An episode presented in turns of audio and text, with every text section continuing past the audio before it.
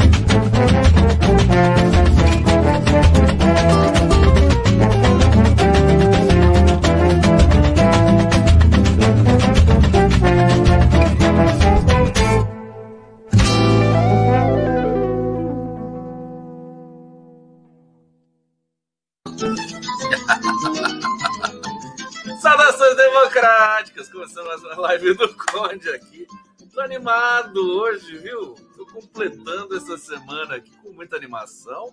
Não é uma coisa muito comum, eu geralmente chego cansado na sexta-feira, mas até que eu tô bem hoje, né? Vocês também estão bem? Semanou com Conde, né? Todo mundo aqui. Cuidado, consuma com moderação. Bom, estamos iniciando nossa live do Conde. Ah, como sempre, ao vivo pelo canal do Conde. É, para quem eu peço inscrições e likes, já vou pedindo para vocês darem o like, o joinha, o gostei, o curti, o amei, né? E ao vivo também pela TVD de São Paulo, pelo, pelo canal do Prerrogativas, TV GGN, Jornalistas Livres, Ópera Mundi. Falei a TV 247? Falei? Falei? Falei, não falei? Falei. Bom, é, sejam bem-vindos, todos vocês, para mais uma noite de resenha né, no mundo político. Estou colocando aqui a, a, aqui a legenda para nossa Pix da Praga. Ô, produção, você me chamou de Praga? Hã? Olha lá o Pix da Praga, condegustavo.com.br. Que isso? Me chamaram de Praga, que, que falta de respeito. É, mas vamos lá, né? Fazer o quê? Deixa eu saudar vocês aqui no bate-papo. Lube Vilacqua, boa noite, meu amor. Olha só, o público lindo aqui, como sempre, da live do Conde. Obrigado pelo carinho, pela presença, pelo afeto. Tir Peret, boa noite. Nunca sei se eu pronuncio corretamente o nome dela. É, um beijo para você, queridona, é, lutadora da causa indígena, aqui sempre conosco. Deixa eu saudar aqui mais Célia Emília, boa noite, querida. Cadê os homens dessa? Só tem mulher aqui? É. Não tem? Cadê? Cadê a garotada? O Anísio, Anísio Silva tá aqui. Sensacional, cheio de carinho também. Obrigado pela presença. Adriane Dancels. Cheguei em 39. Boa noite. Tem linha de chegada aqui uh, da live do Conde. Olha o velho Brazuca aqui dizendo: Soraya Mendes, mulher negra, criada em favela, filha de uma empregada doméstica a próxima vaga do Supremo. Soraya Mendes é fantástica, hein? Já entrevistei a Soraya aqui várias vezes e ela realmente está cotada, né? É, infelizmente, não com a intensidade que a gente desejaria. Aliás, hoje eu tenho fofoquinhas incríveis para vocês desse da, da indicação do STF, né? Fofocas inacreditáveis. Vocês vão vocês vão adorar, né? Vão adorar.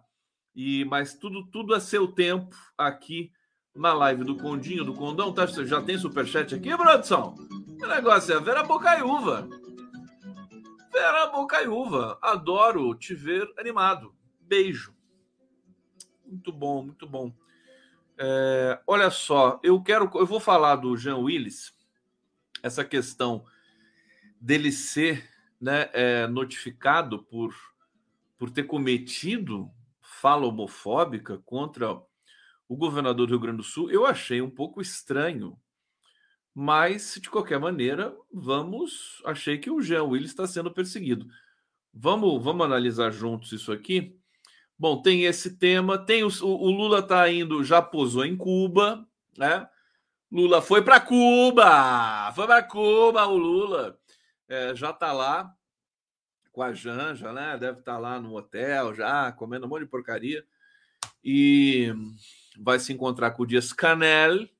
Acho que amanhã eles farão algum pronunciamento juntos. Depois o Lula vai para os Estados Unidos.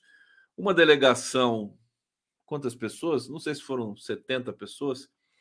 Eu sei que o Lula está levando todo mundo para os Estados Unidos, está levando a oposição. Né?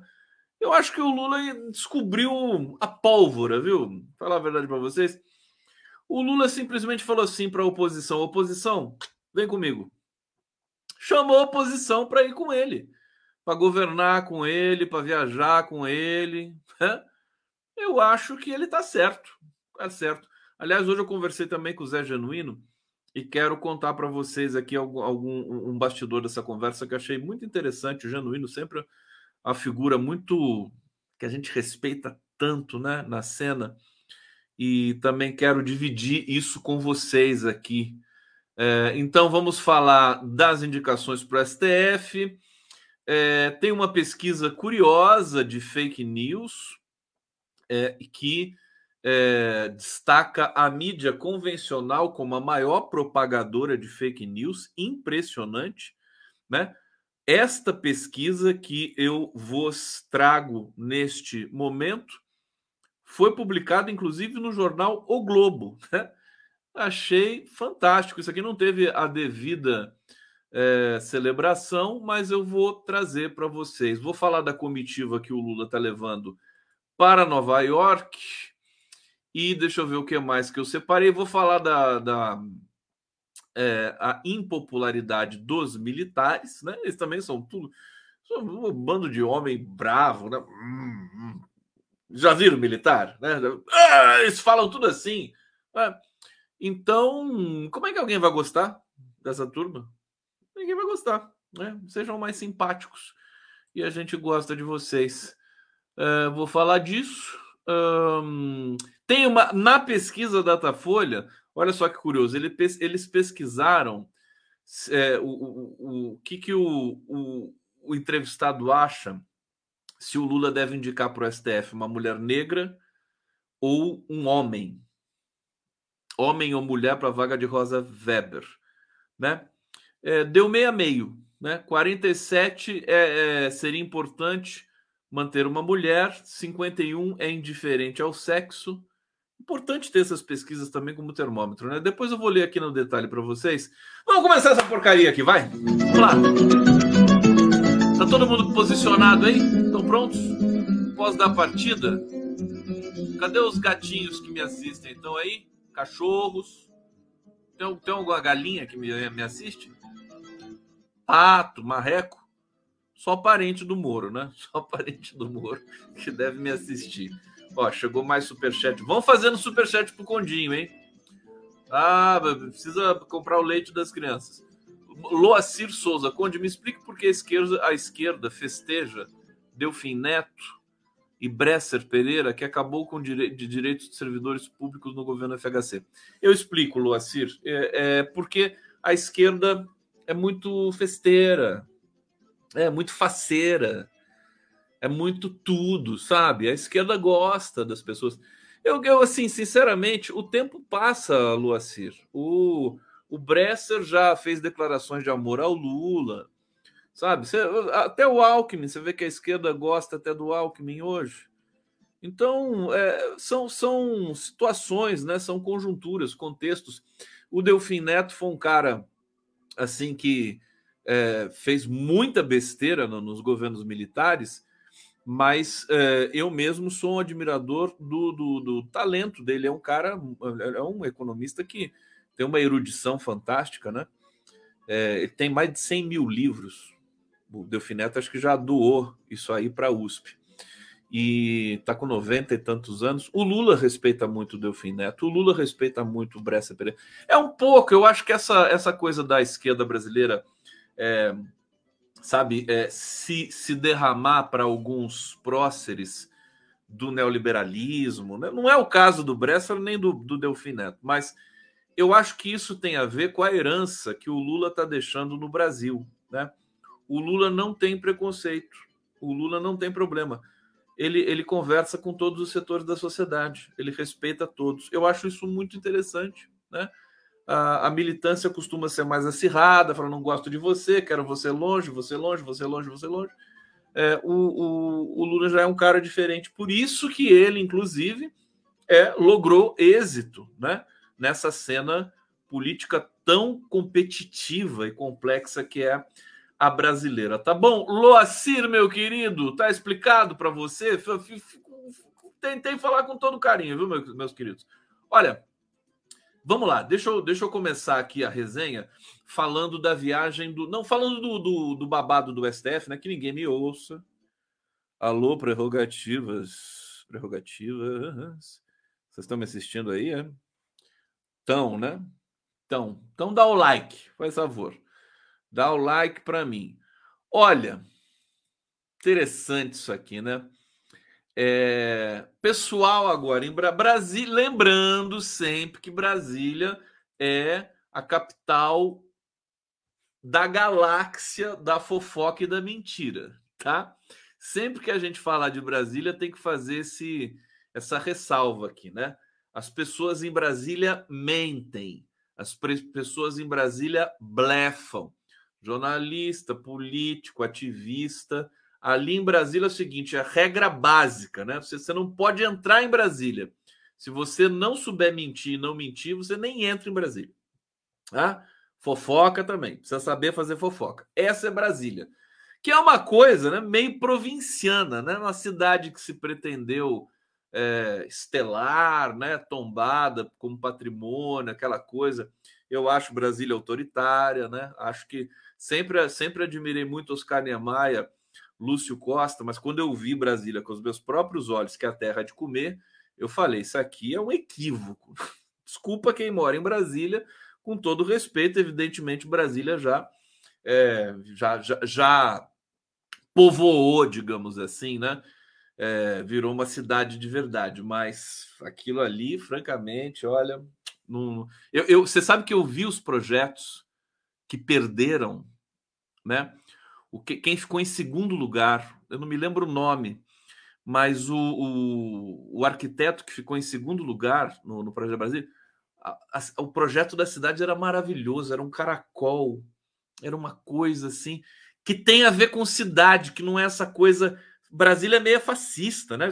Bota aqui, é, aqui é os ministérios, aqui são, aqui é o Senado, aqui é o Congresso, tudo, tudo nos seus lugares. Aqui vai ser é, shopping center, aqui vai ser, sabe, essa coisa de isso é, isso é autoritário, né? Não é, não é compatível com a cidade, não é compatível. Isso aí não sou eu que estou falando, não. São, enfim, tem muita gente, muito pesquisador e, e também tem uma história de que ah, o, o, Oscar Niemeyer venceu é, porque tinha, sabe aquelas coisas, né? Que tem, que tem muito em concurso de mestrado, doutorado no Brasil, né? De professor de universidade, né? Assim, é, cartas marcadas. Eu sei que o segundo lugar era apaixonante. Bom, é, aqui a Dandan Rodrigues está dizendo aqui: Brasília é um Lego gigante. É um Lego gigante. Você vê, é uma cidade frágil, né? Esse esse episódio do 8 de janeiro demonstrou essa essa essa confusão no projeto urbano de Brasília. Uma cidade não funcional, que você não não circula sem carro, né? Não tem não tem aglomerações, aquela coisa samba, o subúrbio. É, depois virou uma coisa, agora tem as cidades satélites e tudo mais com muita pobreza, né? Então tá errado, tá errado. Desculpa, né? Um beijo para o Niemeyer, da onde ele estiver nos vendo aqui. Tudo certo, mas uh, temos de ser sinceros e honestos. Bom, tudo isso só para falar. É, Conde, o que está falando aqui? Foi a escola do racionalismo francês do Corbusier. Foi, né? É, então tá bom. Então me digam o que vocês acham aqui. Então, não precisa concordar comigo, evidente. É, pessoal está dizendo em Brasília, neste momento, que sem sujeito ainda, né? Sem A frase ainda não tem sujeito. É, que sequer uma operação casada é, com indicações do STF da PGR. Né? E que, nesse contexto, Flávio Dino se fortaleceu. É, então, vamos lá, vamos lá aqui para vocês. O nome do ministro da Justiça, Flávio Dino, desponta nos bastidores como um dos favoritos para a vaga que será aberta no STF, com a saída da Rosa Weber. É, no PT, há uma defesa aberta pelo nome do Jorge Messias, que é o, é o atual AGU, advogado-geral da União, é, por setores do partido. Outros mais pragmáticos defendem o nome do Bruno Dantas, ligado ao MDB. Ocorre que o nome do Dino passou a ganhar força nos bastidores por dois motivos principais. Tá? Olha, deve ter muita, muita ah, muito rumor, muito blefe aqui, mas fundos de, de realidade, evidentemente, tem, senão não estaria nem falando para vocês, né? É, querem influenciar a escolha do PGR e emplacar Antônio Carlos Bigonha no lugar de Paulo Gustavo Gonet e acreditam que se o ministro do STF for um nome que não tem apoio de ministros como Gilmar Mendes e Alexandre de Moraes, Lula pode compensar com a escolha para a PGR. Você vê que é uma engenharia cheia de nheco-nheco, né? É, então, qual que é o, o esquema aqui? É, se o Lula... É, aqui, peraí, deixa eu ver. Quer dizer, se o Lula acabar é, aceitando uma indicação como a da Jorge Messias, né, que até pouco tempo atrás era o favorito, que é o jovem advogado ligado ao PT, que é evangélico, tal, acho que tem 43 anos, é, ele teria de compensar né, o Gilmar Mendes, a força política do Gilmar e do Alexandre de Moraes, com uma indicação na PGR. Entenderam? Bom, bom, dito isso, o nome do Dino ganhou força como nome que agrada Gilmar e Alexandre de Moraes, é, e o PT acredita que Lula não indica um PGR que fortaleça mais ainda Alexandre de Moraes e Gilmar Mendes. Você vê que é uma, é uma questão de equalizar as forças políticas e, e, e o interesse. Como ocorreria com o Gonet. Então, o Gonet, que eu não conheço, nunca vi na minha vida, Paulo Gustavo Gonet, ele perde força para a PGR nesse momento. Quem ganha força é o Bigonha, é o tal do Bigonha. Né? É, já vou chegar lá para vocês. Existe uma corrente que acredita que, uma vez fora do executivo, Dino vai sair do caminho do PT para a sucessão presidencial. É, se isso acontecer, raciocinem comigo.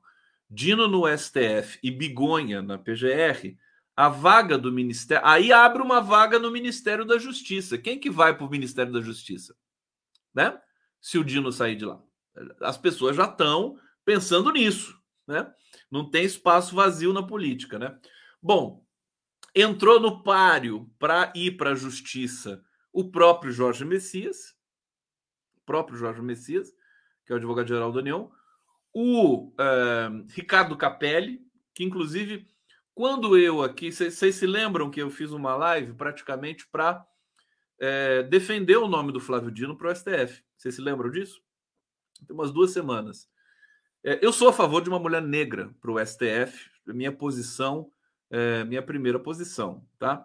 Agora, como isso acabou, começou a ficar impossível num dado momento, e num dado momento apareceu o nome do Dino, eu, eu trouxe uma argumentação aqui com vocês, compartilhei com vocês, porque o Dino é uma figura muito forte politicamente e o STF precisa, precisa de gente fortíssima politicamente para encarar, para não ceder a Globo. Vocês acham que o Flávio Dino cede a Globo? Né? Bom, eu argumentei nesse sentido, democraticamente. E aí falei que o, Adidamus poderia ocupar o lugar do Dino, né? É, o, o, Ricardo Capelli, que foi interventor civil ali na, em Brasília. Aparece no, os nomes também agora de Arru, Augusto de Arruda Botelho, que é, que é o secretário executivo, basicamente, do. Ele, tem, ele, ele ocupa a secretaria de alguma coisa, mas ele opera como secretário executivo do Dino, o Augusto de Arruda Botelho.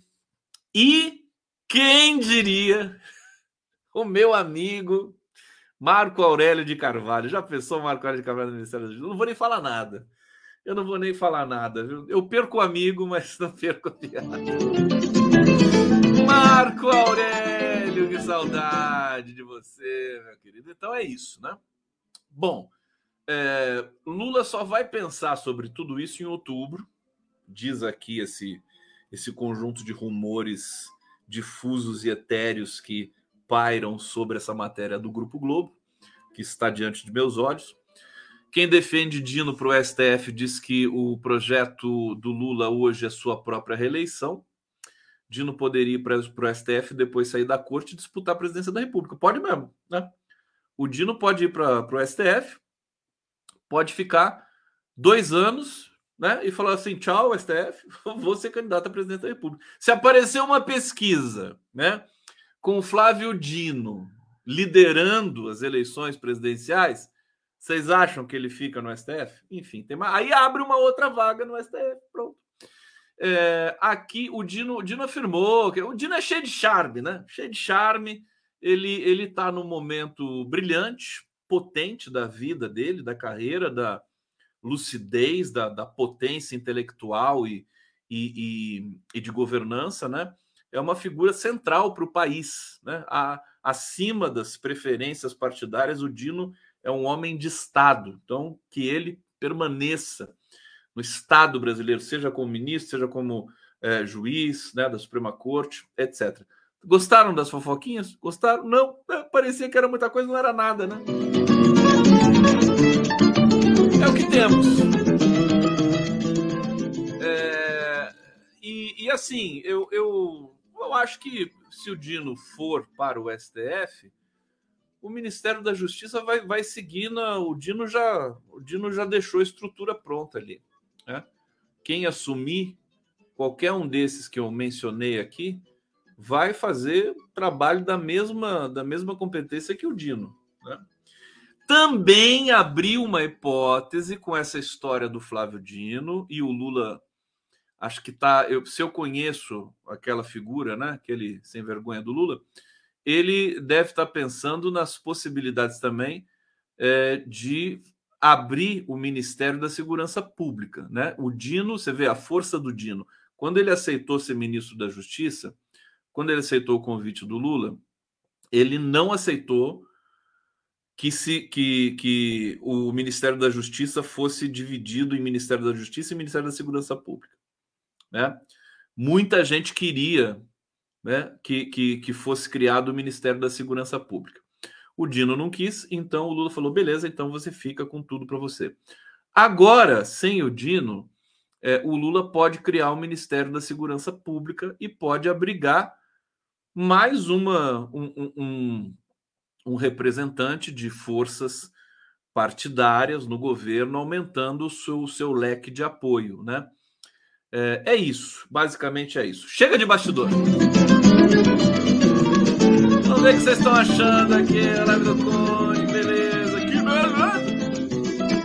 Luiz Edgar de Souza, precisamos do Dino aqui fora ainda. Ah, eu não quero as pessoas ter ciúme do Dino, né? Não, tudo bem, tudo bem. Você acha que ele não deve ir para lá?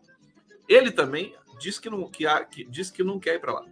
É, Hussein Brasil, Dino tá batendo um bolão no Ministério da Justiça. Tá cedo pro STF. Josi Joaquina. Olha, Conde, o Dino merece. No entanto, ele tem muito potencial para ser um futuro presidente da República. Seria uma perda para nós progressistas perder o Dino no meio político. Mas eu falei para você, meu anjo, Josi, querida, linda, olha só. O, o Dino, ele pode ser nomeado para o STF e pode sair de lá e se candidatar à presidência da República em 2026 ou em 2030. Ah, o Joaquim Barbosa não queria se candidatar à presidência da República? Nada impede, nada impede. E eu vou te contar, eu como eu gosto de tumulto, eu gosto de, sabe, sabe vucu vucu, essa coisa. Eu boto o Dino lá, se não der certo ele vai embora, faz outra coisa da vida, abre uma barraquinha lá em Belém. Lá em Belém não, em São Luís do Maranhão. É, Eduardo Cunha, Conde, o Dino abre vaga no Senado também. Verdade, verdade. É, já está preenchida a vaga no Senado, né? É, eu não sei quem é a suplente do Dino, é uma mulher, parece que muito competente, é, mas ela já está lá porque o Dino é ministro da Justiça. É, então, essa coisa de abrir vaga também, o Lula adora, né? Ah, abriu vaga, né? Ele abre. Aí chega os assessores do Lula, né? Chega pro Lula e fala assim: Ô Lula, tem esse aqui, esse aqui. O Lula faz. Ele abre vaga. Abre vaga para alguma coisa. Não, então não quero. Tá é assim. Abre vaga. Não, então. Carlos Tinoco, Condão, não esquecemos do grande Pedro Serrano. Não, não esquecemos, mas o Pedro Serrano, ele agora já está até conformado, já, viu? Porque assim, é muita disputa política, gente. Muita disputa política. Então, para indicar alguém de fora do, do, da cena, né? Como o Pedro Serrano, como o Lenny Streck, são pessoas eminentemente, né? São intelectuais é, de, de estatura gigantesca, mas que não tem laços políticos com nenhum segmento, basicamente, o que talvez até chancelaria ainda mais por serem independentes. Mas nesse atual, nessa atual conjuntura, eu acho que fica muito difícil, né? O Zanin foi ponto fora da curva total, total, total, total. Da cota realmente pessoal do presidente Lula. É, hoje eu conversei com o Rochinha, né? O Luiz Carlos da Rocha, que é foi o advogado que teve com o Lula todos os 580 dias da prisão, ele e o Manuel Caetano. Muito bom conversar com o Rochinha, porque a gente atualiza as percepções sobre o Lula. E, e uma das coisas que ele disse para mim também, que corrobora essa história de que Brasília é um caldeirão de, de boatos, fofocas e mentiras, é o seguinte: é, ele disse assim: aí uma jornalista veio para mim é, dizendo que o Lula estava pressionado por essa coisa, as pessoas pediram para ele nomear uma mulher negra, ou não sei o que, o que, o Lula está pressionado. Aí ele deu, o, o Rochinha deu risada, né? Falou: o Lula pressionado. Né? O Lula realmente. o, o Rocha conheceu o Lula na intimidade, né? na prisão. Então, de fato, um cara com esse tamanho que o Lula tem, é difícil esse cara se sentir pressionado, francamente. As pessoas podem até tentar pressionar o Lula, claro, mas ele se sentir pressionado, o Rocha falou assim para mim: isso aí, isso aí é, né, é mais profundo delírio das pessoas que vão fazendo jornalismo declaratório por aí e tudo mais. Vou tentar contar mais algum trecho, alguma, algum detalhe da conversa que eu tive com o, o Luiz Carlos da Rocha. É, Hussein Brasil, ninguém detona fascistas no Congresso como Dino. Sim, é, Luciana Bauer, Flávio Divo.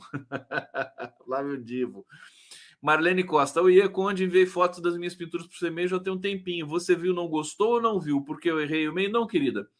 Eu, é, eu, eu, já, eu não abri o e-mail já faz um tempinho, porque eu tive uma, uma, um processo aqui de muito, muito, muito trabalho, e aí eu não consegui dar conta. Eu vou voltar a colocar imagens de artistas, né? Vocês também reduziram o envio de imagens para mim, por isso que eu parei também de colocar o tempo todo. Mas eu vou retomar, viu, Marilene? Não, não se, não se aveste, não se aveste, querida. Vou colocar as suas imagens aqui na semana que vem, com toda certeza, tá bom?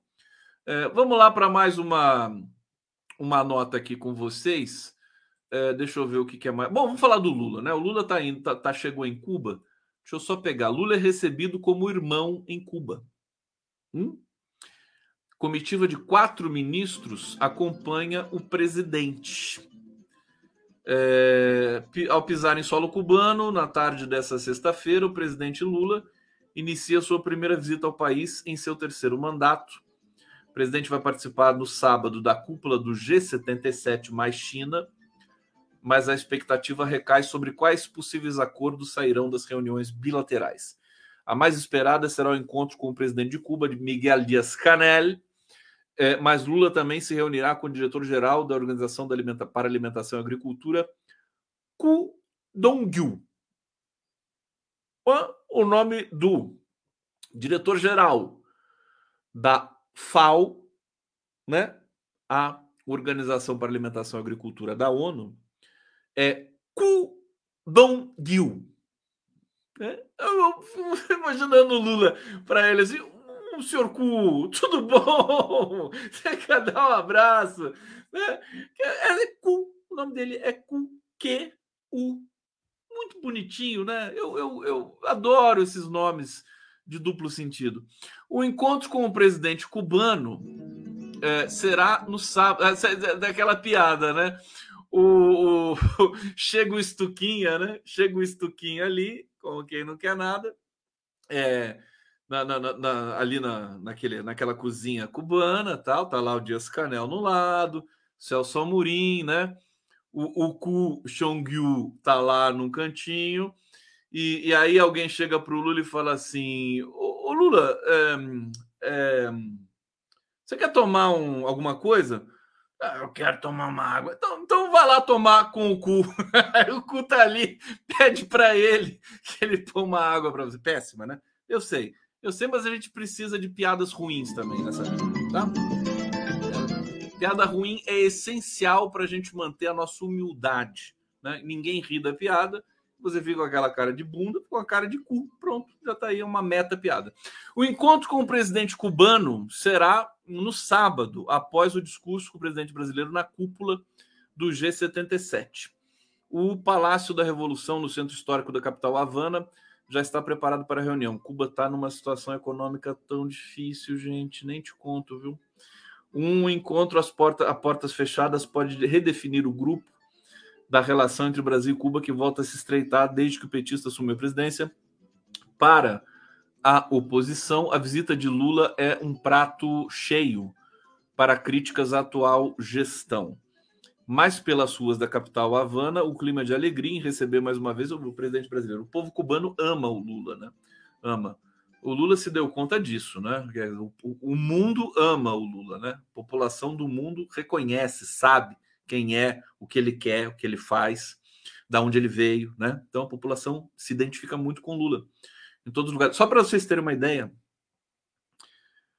tem mais de 50 pedidos de reunião bilateral com o Lula na ida dele para Nova York. 50 pedidos. Vocês têm noção do que, que é isso?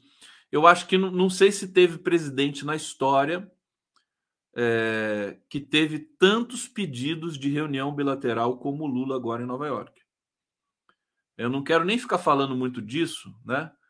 Porque, enfim, parece uma coisa extravagante, mas é isso ele não vai poder é, fazer 10 reuniões, porque não dá tempo de fazer reuniões. O Zelensky já fez pedido para se encontrar com o Lula, para vocês terem uma ideia. Bom, e o Lula, o Biden fez pedido e vai, vai ter uma bilateral com Lula para anunciar, inclusive, questões de ordem do mundo do trabalho, é, porque o, o Joe Biden é ligado também aos sindicatos nos Estados Unidos.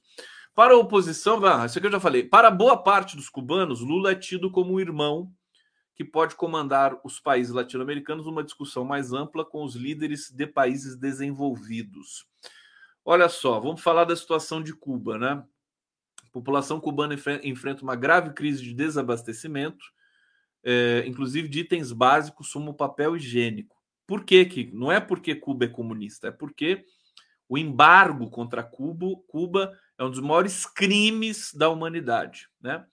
É, o, o, os Estados Unidos deveriam ser tratados como criminosos né? por é, impor, é, imporem, imporem, é assim?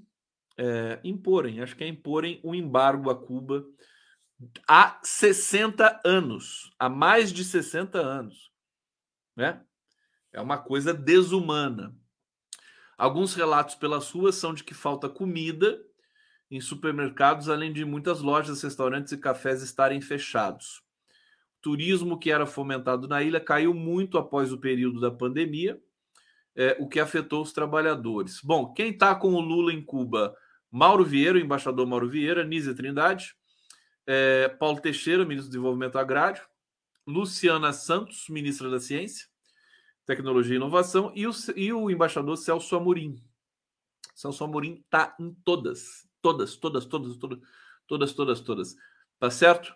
Gostaram dessa notinha sobre Cuba? É, vamos lá. Cadê minha música? Tudo bem? Vocês vêm sempre aqui? Eu também. Opa! Peraí, isso aqui é uma live? Ah, bom. Tá, tá, tá me distraindo aqui. Desculpa, gente. Desculpa. Ai, meu Deus, que coisa. Sabrina Belucci tá aqui depois de tanto tempo, Sabrina. Tudo bom com você? Obrigado. É, Hussein Brasil, cara de bunda, lembra Garcia lendo o direito de resposta. É, tá certo, tá certo. Bom, Lula, olha só, Lula tem mais de 50 pedidos de reuniões bilaterais, pode ter encontro com Zelensky, né? Eu esnobaria o Zelensky de novo. Ah, não quero você, não. É, presidente Luiz Inácio Lula da Silva chega no domingo a Nova York para participar da abertura da Assembleia Geral das Nações Unidas, cumpriu uma agenda extensa em que o governo brasileiro trabalha com mais de 50 pedidos de encontros bilaterais, inclusive do presidente da Ucrânia, Volodymyr Zelensky. Possível encontro com Zelensky ainda não foi confirmado, de acordo com as duas fontes ouvidas pela Reuters. Né? Estou lendo aqui a matéria da Reuters. É preciso encaixar a agenda dos dois presidentes, que tem diversas outras atividades durante a semana da Assembleia Geral. Se não, é, se não, não marcou até agora, não vai marcar. Né? Já está com essa frescura assim, não, precisa ver e tal, aí não vai marcar.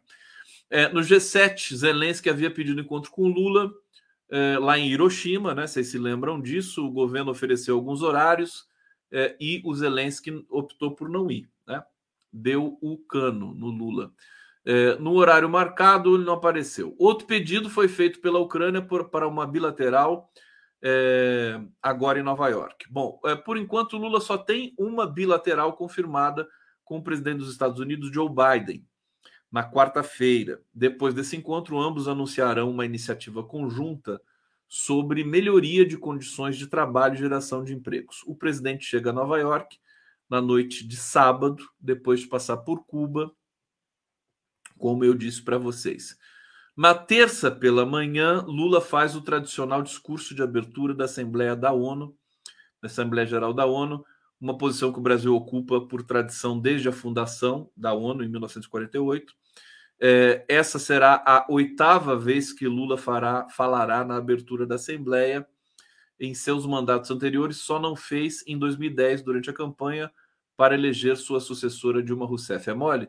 O Lula participou sete vezes da abertura da Assembleia Geral da ONU, só em 2010 que ele não foi para bater perna com a Dilma na eleição aqui no Brasil. Esse é o cara, né?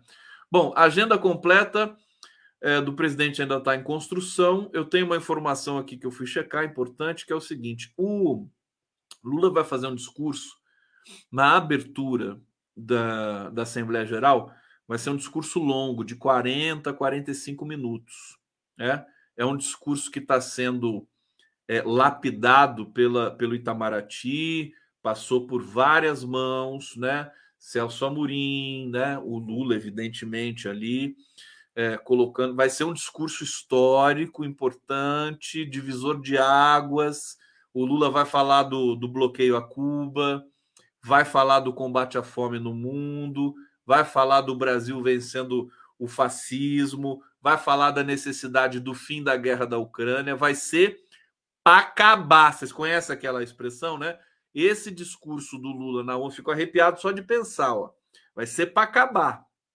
Um discurso longo e é, todo todo trabalhado, né, por muitas mãos, é, sendo que a mão do Lula é a mão mais importante. Bom, é, além de Lula, irão a Nova York, presidente da Câmara Arthur Lira. Olha só quem que o Lula está levando para Nova York. Cuidado, hein, Lula? Cuidado. Arthur Lira, Rodrigo Pacheco, presidente do Senado, é, o presidente do Tribunal de Contas da União, Bruno Dantas, é, seis senadores, Jacques Wagner, Randolfo Rodrigues, 16 deputados, incluindo José Guimarães, é, estarão ainda o ministro da Fazenda, Fernando Haddad, é, a Marina Silva, do Meio Ambiente, é, das cidades, Jader Filho, das Relações Exteriores, Mauro Vieira, evidentemente, ministro de Minas e Energia, Alexandre Silveira, e a ministra das, das Mulheres, que fala das mulheres, Cida Gonçalves. Né? É gente paca. Gente paca. Do Conde, vocês estão assistindo ao vivo? Claro, senão não seria uma live. É, Verônica Nascimento, via entrevista da Soraya Mendes, fica cada dia mais difícil entender a resistência de Lula indicar uma mulher como, como representatividade, reduzindo ainda mais a participação no STF. Que tristeza. É, Hussein, Lula só falará com Zelensky quando o Mané quiser paz. Também acho. É, e o Hussein, mais uma vez, você também acha que Lula vai chutar o balde? Não, não vai chutar o balde. Não vai chutar o balde. Ele vai. Ele não vai falar de improviso ele vai falar dos temas que lhe são importantes, que são caros, é, com a devida contundência. É? Acho que, por exemplo, Lula não vai atacar é, a, a, ONU como ele fez em Hiroshima ou na França. Ele está na ONU e não vai atacar a ONU. Acho que não. Né? Acho que não. Ele vai, ele vai dizer que o mundo precisa ser um pouco mais sério, né? O mundo precisa de, é, sabe, mais seriedade no tratamento dessas questões internacionais, comerciais, né? De moeda de lastro, como dólar, economias, sanções, né?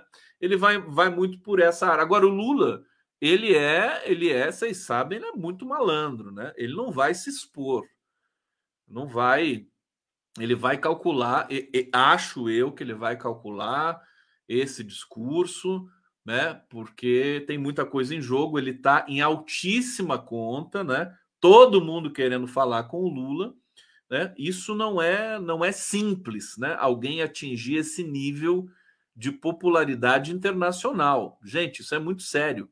Isso é um patrimônio para o Brasil, é uma coisa impensável. Quer dizer, você ter tanto, todos os presidentes do planeta querem se encontrar com o Lula. Por quê? Porque o Lula sempre tem algo a dizer. Você tira uma foto com o Lula, você fica bem na foto. Né? É isso. É o cara que abala as estruturas. Ponto. Que bom estar tá do lado certo, né?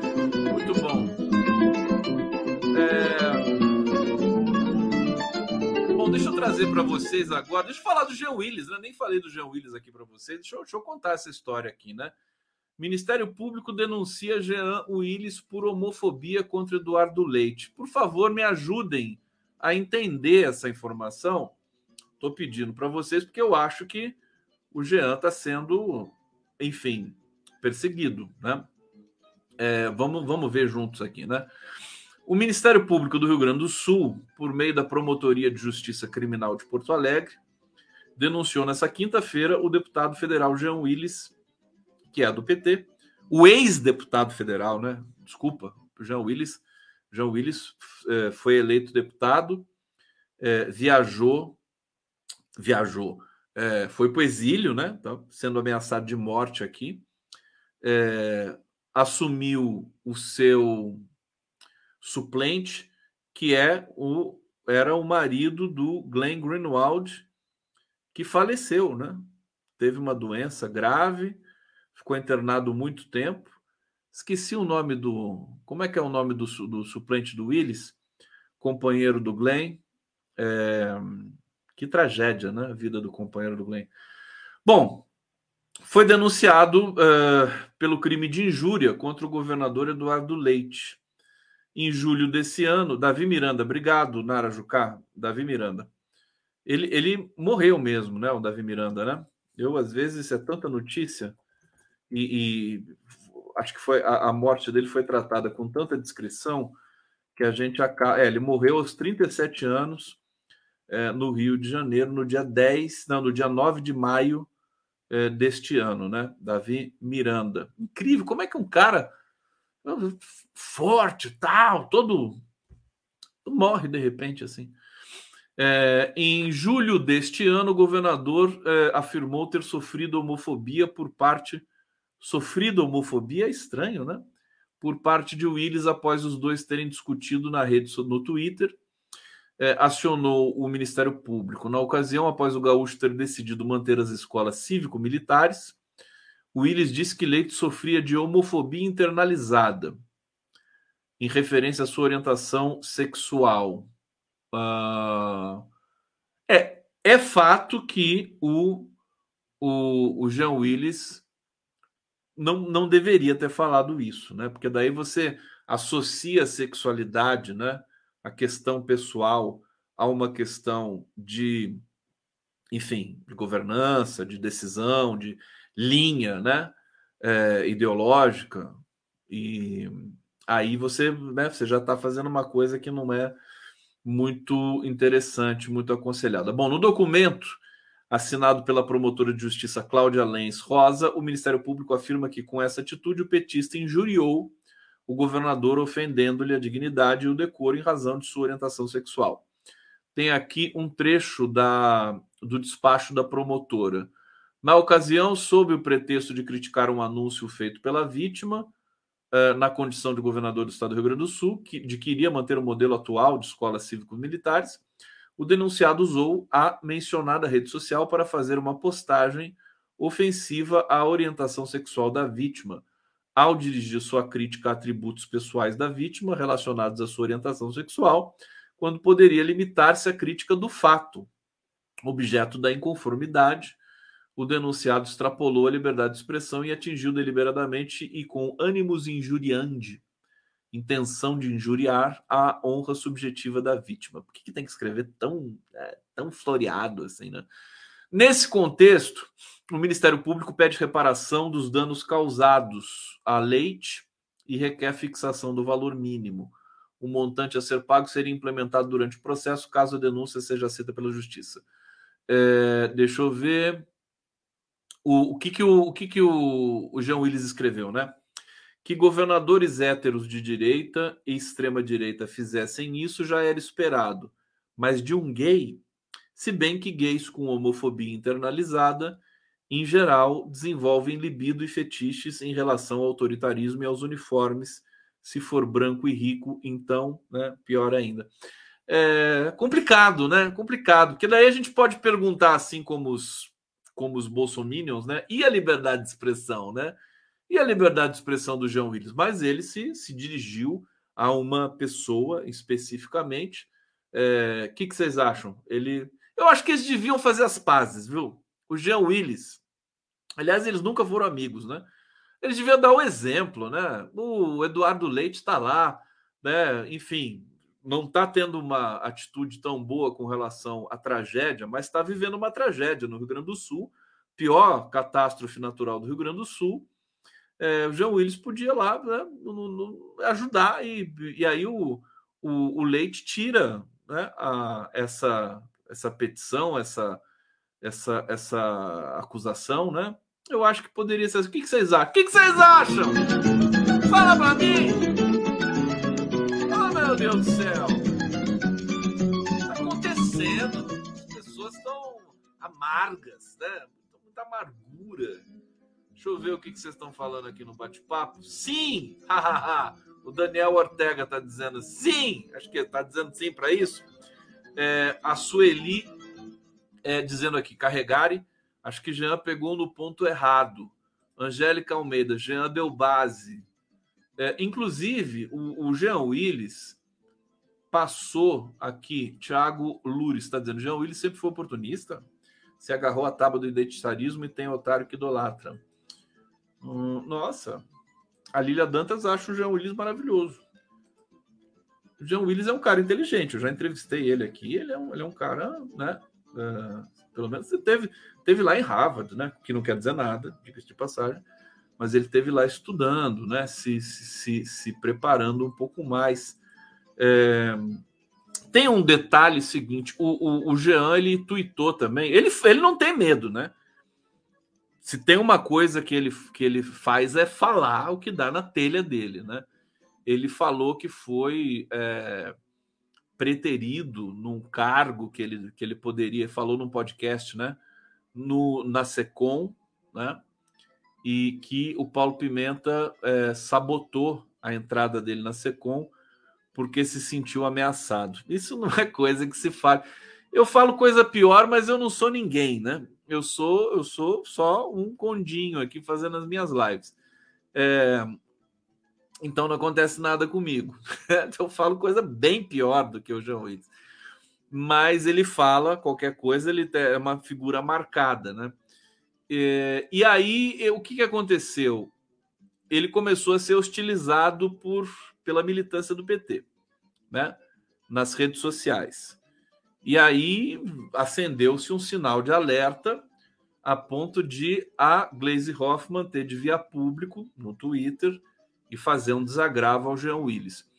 Eu acho que assim, vamos lembrar de uma cena antológica do Jean Willis, né? No dia do, da votação do impeachment, do golpe contra a Dilma, ele cuspiu, né, na cara do do Bolsonaro do Flávio Bolsonaro, né? Enfim, ele é um sujeito que tem a sua, a sua linguagem, né? Tal.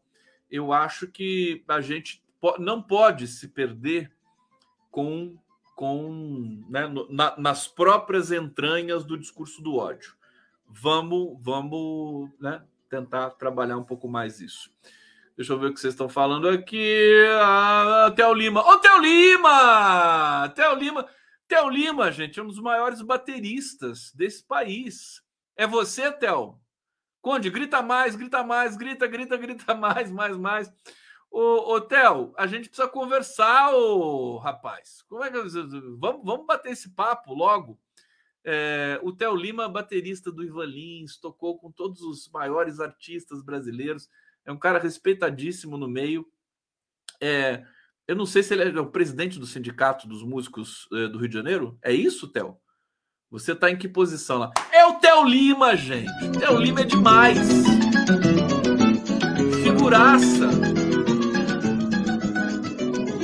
Eu ver aqui o que vocês estão falando aqui no bate-papo do Com, bate-papo da live do Conde. Obrigado. Hussein Brasil. Lula precisa falar sobre as sanções, que as sanções ilegais dos Estados Unidos causam fome, que o Conselho de Segurança precisa ter mais membros e acabar com o veto. Enfim, humanizar a ONU. A gente falou a verdade, a gente já sabe que o Lula vai falar na ONU, né? Todo mundo já sabe, né?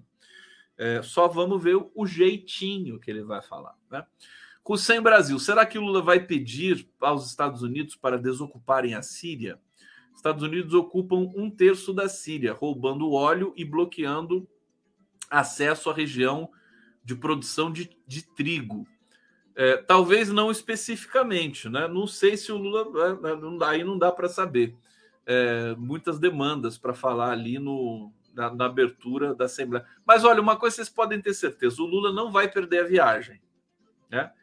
O Lula não perde a viagem. Nós já. A, a gente está se aproximando. Vamos, vamos, combinar o seguinte: a gente está se, se aproximando é, do momento mais, mais é, importante do Lula depois que assumiu a presidência. Por quê?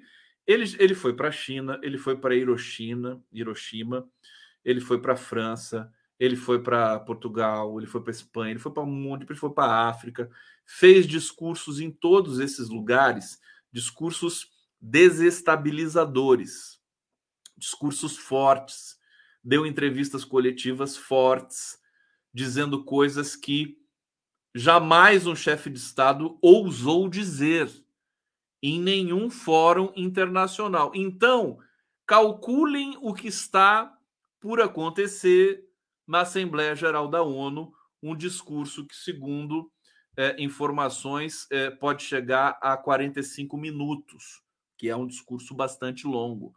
É, vai ser vai ser apoteótico, na minha visão. Vamos aguardar. É bom nem ter tanta expectativa assim, mas eu acho que o Lula ele sabe, ele não tem tempo, o mundo tem urgência, ele sabe que o mundo está ameaçado. É? A gente tem eventos climáticos extremos. O que aconteceu na Líbia, gente? Aquilo ali, nem, nem na Bíblia tem algo tão avassalador como o que aconteceu na Líbia. Né? É um lugar que é deserto, né? o deserto é, da Líbia foi inundado. Você vê, vê as fotos do satélite, né? É inacreditável. No deserto, você vê a, a criação de lagos assim gigantescos, que dá para você ver, evidentemente, do, do, do, do espaço. Então, é, o Lula sabe da, da necessidade e, e nós e estamos tendo desafios para socorrer a população que foi abalada na, na, Líbia, porque ali tem um problema político, enfim, é um país com muita instabilidade, né? com muitos, enfim, dogmas também. Então, é, as coisas ainda estão retirando corpos, né? Tem muitos corpos. Tem gente falando há um tempo atrás que podia ter 30 mil pessoas é, desaparecidas na, na, Líbia. Não se sabe quantas pessoas é, que eles ainda vão encontrar por ali. Então, eu aguardo um discurso assim, realmente um momento importante para a humanidade, né? A presença do Lula na abertura da Assembleia Geral da ONU. Deixa eu ver com que notícia que eu vou terminar o nosso encontro de hoje aqui. Bom, vou falar do Datafolha, um detalhezinho do Datafolha que saiu hoje. O Congresso é aprovado só por 16% dos brasileiros. E aí eu fico me perguntando, né, é, é a instituição que tem menos credibilidade no país. Como é que o Congresso, que tem tão pouca credibilidade assim, pode ser tão poderoso, né? Que o Brasil não é mais o presidencialismo de coalizão. O Brasil virou um outro. Tem uma outra coisa em, em curso nesse momento. Por isso que eu acho que o Lula está sendo inteligente em chamar a oposição para governar com ele. Agora, é, por que, que te, eles têm tanto poder? Né? A gente precisa mudar. Eu estava pensando numa coisa radical. Eles fizeram essa mini reforma eleitoral, é, uma mini reforma eleitoral muito complicada, abjeta, que perdoa dívidas dos partidos. Os partidos estão com uma montanha de 5 bilhões de reais, né? é, do fundo partidário, tem financiamentos mil, tem outros fundos também. Você vê o PL, né? O PL tem quase 2 bilhões de reais. Imagina o que o partido do, como o PL vai fazer com essa dinheirama toda. Né? Eles conseguiram tirar a obrigatoriedade de ter 30% de candidaturas de mulheres, né? É, teve um retrocesso na questão da representatividade negra também nas candidaturas. É, então, assim, muito retrocesso. E aí é, eu acho que para dar uma resposta a isso, com, com o voto do PT, hein? Para dar uma resposta a isso, a gente precisa ser radical. Ser radical.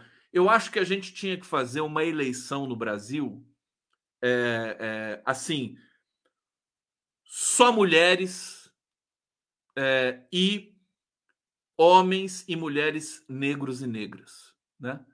Tem que tirar, né? Um, uma, uma eleição é preciso tirar a representatividade do branco no Brasil. Acho que só assim, só assim.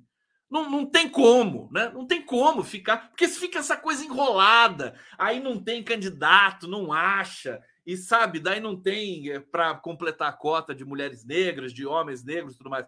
Eu acho que tem que pegar uma eleição, você entendeu? Proibir branco de se candidatar.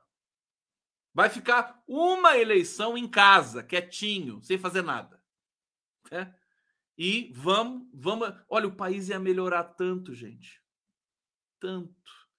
Que as mulheres negras, elas são elas são competentes, elas administram bem, elas são protetoras, elas são a favor da vida. Tudo isso está na psicologia, na história para a gente ver aqui as mulheres negras que são chefes de família nas periferias desse país aí, sabe? E os homens negros, por, por outro lado, também são pessoas capacitadas, competentíssimas. Então, assim, deixa essa branquitude, uma eleição, sabe? Deixa o Brasil em paz uma eleição, sabe? Vá fazer outras coisas, sabe? Branquitude numa eleição, pega, vai, vai, vai fazer serviço social, sabe? Vai fazer protesto junto com o MST, vai aprender a viver, sabe? A gente não pode mais ficar com essa. O Brasil, maioria negra, 60% da população brasileira é negra. Não dá mais para aguentar isso. A maioria também é, é, é, é mulher, também.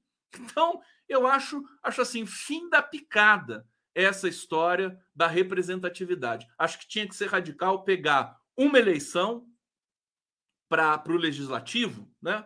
legislativo, pega a seleção e fala assim: olha, nesse ano de 2026, nós só teremos candidatos negras e negros. E, e, e mulheres brancas. Pronto. Né? Eu, acho, eu acho que só, só se fizer assim para a coisa andar um pouco. Estou muito radical?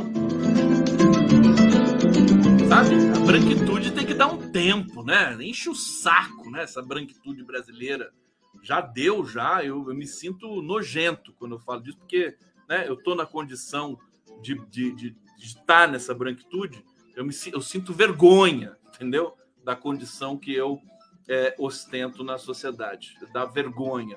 É, olha só, é, Verônica Nascimento, para terminar, já é muito bom numa cena que, que incomoda um Juscelino.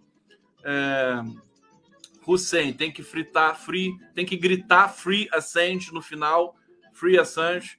É, OTAN destruiu a Líbia, que tinha maior IDH da África. É, obrigado pelas informações. Paulo Paiva, é presidencialismo de colisão, Conde. Pois é.